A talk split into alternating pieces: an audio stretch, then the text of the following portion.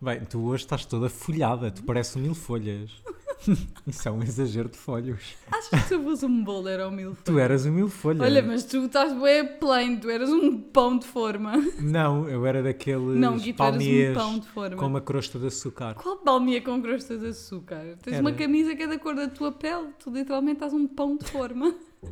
Ai, Ai, ai. ai, Ai, ai, ai.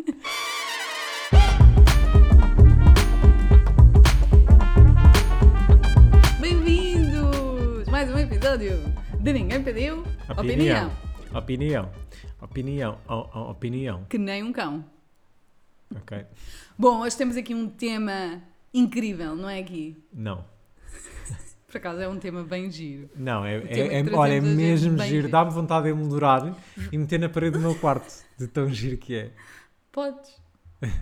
Podes emoldurar. Ai, podes fazer aquelas piroseiras tipo emoldurar. emoldurar as, as ondas de som deste episódio. Hum, ok. Sabes que agora, por falar, por falar Dá um ataque de riso. falando a sério, vamos com calma, Madalena, que a última É vez que um dá- ataque de riso foram precisos sete takes. É que tu dás-me um ataque de riso às Há um. Eu vou explicando enquanto tu acabas de rir. Há tipo agora uma cena que é tu ofereces um quadro, Com a estrela. não, e que tem tipo essas ondas que estás a falar e um QR Code. Hum. E depois a pessoa, o quadro é só, só, tem isso, só tem as ondas e um QR Code. E depois tu com o telemóvel lês o QR Code e ouves um áudio, tipo a dizer: Amo-te muito, tenho saudades tuas, és um porco do c... E, És um porco do c... Exato. E, e pronto, tu ofereces e, e depois, imagina, é super inútil, não faz sentido absolutamente Pois, nenhum, fica na mas, mas existe, mas existe. E, e não é nada visualmente apelativo, não é? Achas que a Simone Biles teria isso no quarto dela? É? Gostaste desta bucha que eu meti? Tema de hoje, Simone Biles. Eu acho que é a primeira vez, o nosso objetivo com este podcast era serem temas recentes. Eu acho que é a primeira vez que nós, de facto, vamos falar de um tema da semana. Não, já aconteceu, olha o bullying. Gui, eu estava Olha- a fazer bullying ao nosso podcast. Vá, É um facto. dá-lhe na Simone. Então hoje trazemos aqui o tema Simone Biles, toda esta polémica que aconteceu. Eu sinto que eu uso sempre a palavra polémica, pronto, isto foi só uma parte. Para ti a vida é uma polémica. A vida é uma polémica. Aquilo que nós fazemos aqui é uma polémica. Ahm, em torno da sua desistência na prova de equipas. Eu acho que ela desistiu da prova de equipas, mas depois acabou por desistir da competição em si, porque ela depois no dia a seguir veio dizer que já não ia mesmo competir mais. Na altura só tinha dito que ia desistir da prova de equipas. Ah, para quem não sabe, a Simone Biles é uma ginasta topo olímpica americana que ah, foi ginasta, é, é a melhor ginasta americana desde sempre, foi a ginasta mais medalhada, é uma atleta incrível, apesar de ter 1,40m, mas isso não quer dizer nada, não, Não é importa verdade? nada. E, e então ela desistiu desta prova nos Jogos Olímpicos e a justificação que ela deu na altura foi que era por motivos mentais. Ela não disse de saúde mental, disse que era por uma questão de mentalidade, porque não tinha o mindset dela no sítio certo. Uma questão de mentalidade. Sim, e não tinha o mindset dela no sítio certo. Inicialmente ela disse só isto. Ah, pronto, então cada dia ela veio explicar, ah, dar uma, uma justificação nova, vá dentro daquilo que era, mas explicar um bocadinho melhor. E a justificação tipo, mais oficial, vá, que ela deu, é que ela estava a sofrer de, daquilo que as ginastas chamam de twisties, que basicamente todas elas já passaram por isto alguma vez na sua, na sua carreira e é quando elas estão no ar não conseguem distinguir ah, o que é baixo, o que é cima, o que é esquerda, o que é direita, então basicamente faz com que o cérebro delas baralhe tudo e elas não conseguem definir quando é que têm que cair com os pés no chão. E magoam, muitas magoam-se, já houve muitas ginastas a magoarem-se assim em provas importantes. Só que há muito, o que eu acho muito interessante neste tema é que no desporto, principalmente da alta competição, há muito esta mentalidade do sofrimento, do tu puxares até ao fim, de tu atingires todos os, teu- os teus limites e disto ser uma coisa mesmo agressiva e eh, tu quase teres que. é mesmo sangue, suor e, e lágrimas, tudo assim muito agressivo Sangue. sangue. E, e ela aqui abriu um novo precedente ao dizer que, ok, é, é isso tudo, mas chega a um certo ponto que eu também se calhar já posso começar a decidir eh, se quero fazer isto, porque a verdade era que se ela de facto acontecesse ela não cair bem, ela, aquilo podia ser grave, ela podia partir o pescoço, ela podia morrer ou ter um, me- mesmo, mesmo não morrendo, podia ter uma lesão mesmo muito, muito grave. Ahm, e pronto, e foi isto que aconteceu. Entretanto, já há comentários a favor, comentários contra, já há imensas coisas que estão a ser faladas. Há muita gente que diz, ah, a justificação do twist isso faz sentido, mas se a justificação for só saúde mental, então não faz sentido. Ah, e nós vamos abrir este tema e discutir agora. Dá o fogo. Obrigada pela tua participação. Queres que eu continue? Não, por acaso eu vi. ahm, Podemos eu não- eu assumir, estou desculpa. totalmente. Era isso que eu ia dizer. Podemos assumir só que eu estou mais por dentro do assunto deste episódio. Como sempre, acontece episódios que tu estás mais por Sim, dentro, sim, outros sim. que eu estou Por mais. acaso, normal. Até normalmente Imagina, de tu. todos, eu é que estou sempre por dentro, tu é o primeiro que consegues estar. É melhor que nada. Estou a gozar, estou a gozar. Olha. Não, mas eu estou completamente alheio ao que está a passar nos Jogos Olímpicos. Já vi uma coisita ou outra, Oh, foi. mas o que é facto é que fui muito impactado, principalmente nas redes sociais, com esta questão da Simone Biles. Simone Biles, estou a dizer bem? Simone, sim. Simone, Simone, pode dizer Simone Simone. Biles. Simone Biles. Ah, Biles, já estás aí com o teu salário espanholito, já estás a preparar para o final. Calma que ainda falta. La Simone, la Bileca. Pá, e realmente é completamente absurdo pensar como é que nós, em 2021, e principalmente numa altura em que se tem falado tanto de saúde mental, mesmo que ela não tenha declarado esse problema, não é? Ahm, mas acredito eu, principalmente depois da pandemia, começou-se a falar. eh, Houve uma preocupação crescente relativamente a este tema e a como é que as pessoas se sentem e a, e à pressão que as pessoas sentem relativamente ao seu trabalho e a serem produtivos. Houve, discutiu-se muito isso, porque houve muita gente que foi para casa, não se sentia tão produtiva, sentia que não estava a corresponder às expectativas no trabalho, isso afetava a saúde mental, o facto de estarem fechados, ou seja, foi assim uma, uma avalanche de, de, de novas emoções e expectativas defraudadas, nossas, de, de amigos, de empresa, etc, etc. E começou-se a falar muito de saúde mental precisamente por causa disso. Porque nós somos os primeiros a meter muita pressão em nós próprios. Agora, imagina estarmos na posição dela em que todo mundo mete Yeah. pressão em cima de ti. Uhum. Portanto, é perfeitamente legítimo. E uma das coisas que eu li dizia, inclusive, é que a equipa dela teve aquele caso do treinador que assediou miúdas. Sim, Ou sim, seja, sim. Não é equipa, é toda, todas as ginastas, mesmo as próximas que nós vamos ver até daqui pelo menos a, sei lá, 4 anos, eh, sofreram eh, com o médico. Neste caso era o médico, porque ele passava por todas as ginastas. Imagina, elas começam desde os 4 anos, por isso ele, eh, ou seja, a maior parte delas sofreu nas mãos dele, sim. É uma coisa que está muito na cultura da ginástica americana. Sim, e como é que tu superas isso, não é? E depois como é que ainda por cima tens toda a pressão em cima de ti, ainda por cima o ano passado não houve Jogos Olímpicos, ou seja, havia muita expectativa para este ano e, hum, e acho que ela foi bastante corajosa ao dizer que metia hum, o bem-estar dela ah, emocional, psicológico, acima de qualquer competição. E acho que isso é, é- é um exercício. Acho que ela é um- uma heroína só por fazer isso, é bastante corajosa só por fazer isso, porque acho que muitos, no- muitos de nós não temos coragem, não é? Uhum. E que vivemos situações, seja pessoais, seja profissionais, em que lá nos mantemos. Yeah. Primeiro, porque não queremos defraudar as nossas próprias expectativas, porque somos orgulhosos. Ahm, e depois também não queremos defraudar as expectativas dos outros, não é? Sim.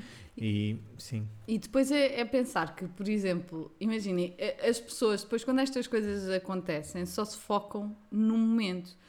Porque ela, tendo a carreira que já tem, tendo feito o que já fez, e ela é conhecida, aliás, por competir em situações muito extremas. Ela já competiu com dois dedos do pé partidos, ela já competiu com pedras nos rins. Ela já competiu, inclusive, é um dos, um dos testemunhos que ela deu por causa disso, das, eh, das violações que o médico fez, é que ela estava numa prova muito mal e estava constantemente numa, nos campeonatos nacionais e estava constantemente a ser mandada para o, para, para o médico e todas as vezes que ela ia ao médico, o médico abusava dela. Ou seja, ela estava nos campeonatos nacionais a ser constantemente abusada, a ir ao, hum, ao, consul- ao consultório, não, à sala do médico, a ser abusada, a voltar a competir. Isto um dia inteiro. Ou seja, eh, Pronto, obviamente estou aqui a pegar num caso muito extremo, mas mesmo a questão da parte física, das pedras nos rins e, nos dedos, e os dedos partidos e não sei o quê. Não, eu acho que a questão aqui dela ser forte ou fraca não é sequer uma questão. Primeiro, para tu seres um, um atleta olímpico, não podes ser fraco. Logo para começar aí. Depois, para tu seres um atleta olímpico medalhado, muito menos. E depois, tudo o que ela já passou e as pessoas conhecem. E, portanto, depois deste tempo todo, só por causa de uma situação, estarem a dizer que ela. E mesmo que não fosse, eu também agora estou a pensar nisto e também é parvo eu estar a dizer isto, porque mesmo que ela não tivesse este histórico todo, eh, ela está na é perfeitamente legítima ela dizer: Olha, não vou competir porque não estou bem mentalmente. Claro. Sim, e ela claramente é um alvo fácil, não é?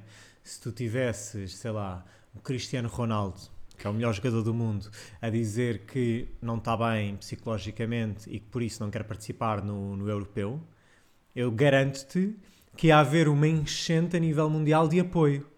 E teve Achas? coragem, Eu, acaso, acho. acho. Eu, era, eu ia trazer essa questão, que era não só eh, dar o exemplo do Ronaldo, como comparar eh, tipo uma mulher atleta, porque entretanto já vieram outros atletas apoiá-la, mas a maior parte foram mulheres. E eu queria falar um bocadinho sobre isso, tipo, compararmos, tu achas que se um homem atleta viesse falar, eu não sei se há essa abertura para os homens, eu acho que eles iriam ser muito mais atacados e muito mais tipo, o quê? Tipo, és um fraquinho. Eu não sei se o Ronaldo ia ter esse apoio todo que tu estás a dizer. Eu acredito que sim, porque eu ouvi coisas dela, ou, ou pessoas fizeram comentários a dizer ah, isto é uma vergonha, tu devias era pôr o teu país acima de tudo e és uma vergonha Sim, para sim. este país e não nos representas, etc, etc. E eu aqui acredito que à, à luz, e principalmente eu, eu vi estes comentários de, de homens, à luz destes homens, eles acham superiores às mulheres, claramente, são machistas, misóginos e, e ela é um alvo fácil. Ela é um alvo fácil, é, é, é uma miúda, é frágilzinha Sim. e, portanto, para eles, uma miúda querer meter a saúde mental acima do país, neste caso, obviamente, não é Sim, isto que eu penso, dele. mas na mentalidade deles, é uma miúda fraca. Enquanto o Cristiano Ronaldo, se o fizesse, era um herói. Porque foi o primeiro, tal como ela foi a primeira, ele foi o primeiro que se chegou à frente, que foi capaz de dizer isso, porque ele está num estatuto em que ele é tão adorado por homens, por mulheres, por toda a gente. Eu posso estar muito enganado, Uhum. Eu, por mas eu acaso, acredito. não concordo nada. Não? Ai, mas adoro quando discordamos, Guilherme Erlander. Pois? É não assim, concordo porque acho que. Imagina, eu lembro-me de no europeu, quando ele saiu no final do jogo, mesmo assim houve imensa gente a criticar. Ou seja, ele tinha, um- e ele tinha uma dor, estava com uma lesão física. Portanto, imagina Mas ele. criticaram-no diretamente a ele, a dizer és fraco.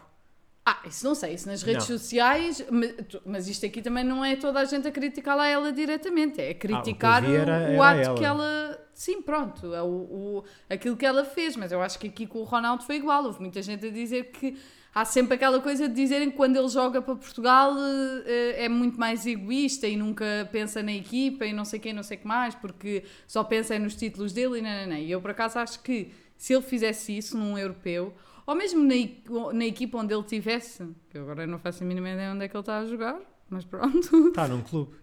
num clube, exato. Eu acho que se ele um dia dissesse não vou jogar neste campeonato ou não vou jogar neste jogo por questões de saúde mental, eu acho que lhe ia cair o mundo em cima e dizer isto não é o Ronaldo que nós conhecemos, isto não é o atleta forte e que supera tudo que não... Por acaso não concordo, acho mesmo que ele vá mais... Percebo também esse ponto de vista. Olha, não sei, não sei. A questão é que isto nem devia ser uma questão. Pois, pois, isto pois. nem devia ser um problema e as pessoas não têm que.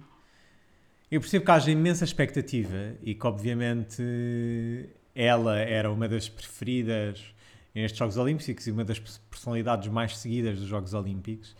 E percebo que haja a expectativa que ela traga medalhas de ouro para casa e que seja a melhor mais uma vez e que bata recordes como costuma bater, etc, etc.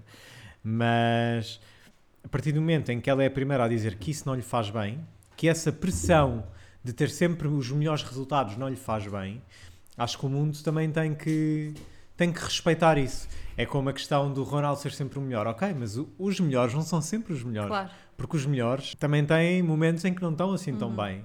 Seja por questões eh, psicológicas, seja por questões físicas, seja Sim, porque claro, são são azares, humanos. não é? São humanos, não há, não- nós não somos robôs Sim. e não estamos programados para dar sempre, entregar sempre os melhores resultados. Se isso acontecer, pá, perfeito, por isso é que há pessoas que ganham prémios nobres e ganham bolas de ouro e ganham tudo e mais alguma coisa. Uhum. Mas essas pessoas também falham e essas Yeah. pessoas também têm direito ahm, a ter uma pausa. E o que eu acho é que há muita gente, atletas, artistas, etc, etc, que têm esta pressão e que não têm a coragem que ela teve de chegar à frente e dizer Sem eu não dúvida. quero, Uhum. eu quero sair. E que vivem constantemente, e nós já falámos disto neste podcast, por exemplo, com, com Demi Lovato, ahm, de ela sentia pressão desde sempre, desde que entrou neste mundo, desde que era miúda. Uhum. E só passados 20, 20 e tal anos é que foi capaz de dizer chega, basta, não estou mais para isto. Uhum. E a Simone Biles, não, foi muito antes. Antes de chegar a esse ponto, em que se calhar Demi Lovato chegou, de drogas, de bebidas, porque era tudo para ah, disfarçar a infelicidade que ela tinha, ah, graças à, à pressão que lhe punham. Ahm, a Simone Biles soube dizer, ok, eu tenho que parar aqui, isto é o meu limite. Uhum. Tenho que me focar em mim para ter ainda agir a tempo de voltar a entregar os Yeah. resultados que eu sei que consigo entregar. E isso que tu acabaste de dizer é mesmo bem importante. E eu acho que todo, todo este assunto levanta aqui uma questão muito importante que, que está a começar a ser falada, que é a saúde mental no desporto, porque, tal como eu estava a dizer no início, a competição eh, não é saudável. Nunca foi saudável seres atleta de alta competição. Não é, porque os treinos que tu fazes, tanto fisicamente como psicologicamente, é muito, muito duro. E toda a gente que está dentro do meio, treinadores, atletas, dirigentes, médicos, toda a gente sabe isso. E por isso é que cada vez mais há psicólogos a acompanhar eh, equipas, porque, elas, porque os atletas precisam desse acompanhamento, porque de facto é muito duro. E o facto dela fazer isto está tá a começar a abrir o diálogo e está a começar a perceber-se que, ok, para tu seres um bom atleta e para tu seres um atleta de alta competição, tu tens que ir aos teus limites e tu tens que puxar os teus limites e tu tens que ser forte, mas há uma linha que separa o tu estares a fazer isso para seres melhor e para atingir os teus objetivos e às tantas tu já estás só já estar a ser só uma tortura que é o que acontece com muitos, que é que ele deixa de ser uma coisa prazerosa e eles deixam de estar ali porque amam o desporto e porque adoram treinar e porque adoram a equipa e porque querem ver os resultados e passa a ser uma coisa porque têm contratos e são obrigados, porque têm treinadores em cima deles e porque está dinheiro envolvido, porque têm empresas gigantes que estão a financiar e que estão a ameaçá-los e isto levanta aqui muitas questões e depois, e depois Sim, lá é está, e depois é um país inteiro a dizer uh, tu és uma vergonha, és uma exatamente, É exatamente. engraçado isso que estás a dizer porque acabei esta semana de ver uma série que falava precisamente sobre isso. Não era o tema central, obviamente, mas, mas, mas abordava que era uma miúda que adorava correr, adorava. Ela dizia que corria para desanuviar, para ficar feliz, para se concentrar mais. Era tipo, a meditação dela era corrida. E hum, ela era muito boa na corrida. E às tantas, isto era uma miúda que estava no secundário e começaram a meter-lhe a pressão de tu, tu, através da corrida, consegues ganhar uma bolsa para ir para uma universidade de topo. Então começaram-lhe a meter a pressão de tens que treinar todos os dias a estas horas, tens que deitar-te cedo, não podes, não podes falhar, tens que comer isto, tens que comer aquilo e tens que ser sempre a melhor, tens que ser sempre a melhor e tens que fazer mais, tens que fazer mais, tens que fazer mais. E ela desistiu. Uhum. Porque ela disse: correr era a minha paixão. Eu usava a corrida como algo que me fazia abstrair do mundo à minha volta. Era o meu ah, porto seguro. Era mesmo algo só meu. E de repente a corrida começou a ser algo de toda a gente. É. Ah, e começaram-me a cobrar pela coisa que eu mais gostava de fazer só comigo e só por mim. E, e acho que com estas ginastas é é um bocadinho diferente, porque acredito que elas já vão para a ginástica desde muito cedo e já há uma certa pressãozinha para que, ou seja, não acredito que as, as, as crianças comecem ginastas do nada. Começam Sim, a fazer sim, cambalhotas no quarto e pronto. Acho que não, acho que é, se calhar começam Sim, na escola e delas come- gostam. Sim, e muitas delas sei. começam porque os pais, porque elas, a ginástica é um desporto que tu tens que começar muito, muito novo. Pois, Então, a maior parte delas inscrevem. inscrevem é tipo 4, 5 anos e elas já estão a fazer eh, treinos de ginástica a sério. A sério, mínimo, para uma miúda de 4 anos já é sério a partir do momento em que tu de facto tens treinos. Mas sim, é isso. E depois é, é interessante também ver que eh, o resto dos atletas de alta competição apoiaram tudo o que ela disse desde o início, desde que toda esta coisa. E a, e a do ténis também falou, a Naomi Osaka, ou lá como é que se diz o último nome, nunca sei, eh, também falou abertamente sobre isso. Ela agora até tem um documentário na Netflix. E, e todos os atletas apoiam e percebem e, e, e- acham que isto faz sentido. E quem critica são pessoas que é tipo, quê? Estão em casa a comer batatas no sofá? a não fazer nada da vida e estão a dizer que ela é que está a, ser fraca e que ela. Sei lá, faz-me confusão estas pessoas não perceberem que ela já é uma atleta há tanto tempo. Ela, ela pode ser. E, e que não fosse, lá está, voltamos a esta questão. E que não fosse, e que fossem os primeiros jogos dela. Olha, sabes o que é que eu digo? Diz. Fuck the haters. Oh. Fuck them good. Fuck them all. Para que dissesse isso? Este é, é isto que me irrita depois quando eu vou ouvir. É isto, eu Para quê, mas, Madalena? mas isto é a tua Eu autenticidade. devia ser. Queres, Eu não estava nada à espera. queres ser autêntica ou não queres ser Autêntica. autêntica? Las mamas autênticas. Autênticas. E para acabar, a nossa liçãozinha de espanhol semanal. Vamos a isso. Que queres que eu ah, vá a dizer? Então, podes dizer, a Simone Biles é bastante corajosa. Ela fez aquilo que muitas desejavam fazer, mas não têm coragem para fazê-lo. Ela é o meu ídolo. Eu amo-a. Eu queria ter três filhas dela, iguais a ela. La Simone Biles es mucho, mucho, mucho corajosa. Ella ha hecho todo lo que las demás habían hecho tú. Las demás habían ¿Yo? hecho tú. Quería, yo Quiero, la amo. yo quiero, yo la- quiero, yo la amo. no. ¿La quieres? Eh, yo a querer hacer tres hijas de Yelia. Este Yelia é Y. Agora vou também começar a soltar que é para as pessoas aprenderem a Ok. escrever. Y é com acento. L, L, L, H, A. Bem, longa palavra. É ilha. É, é ilha. Ok, e agora diz tchau. Chocitos. Adocitos. Adocitos. Bye bye citos. Salgaditos.